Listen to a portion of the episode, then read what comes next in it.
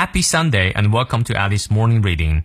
每天一句话，英语不再怕。欢迎新老朋友们来到七月十一日周日的爱丽晨读。今天这句话来自于 Gloria Steinem，格罗利亚斯坦能，她是美国记者及女权主义者，被视为六十至七十年代妇女解放运动的代表人物。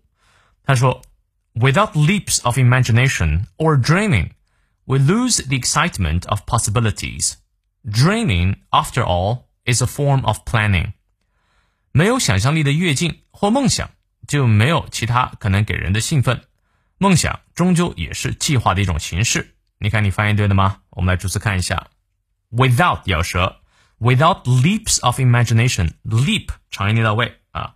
Without leaps of imagination or dreaming，leaps 跳跃啊，想象力的跳跃 of imagination or dreaming 或者梦想啊，we lose 我们会失去 the excitement。哎，这个刺激什么的刺激呢？Of possibilities，啊，excitement 可以翻译成刺激，也可以翻译成兴奋感，啊，就是失去了可能性给我们带来的兴奋感啊。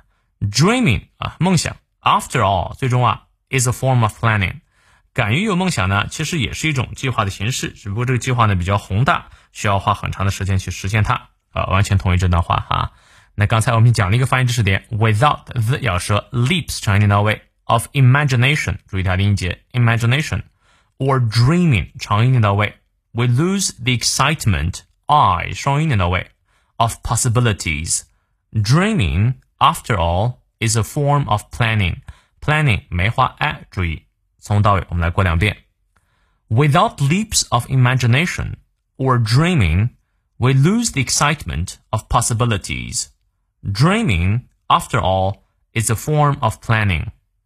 再来一遍。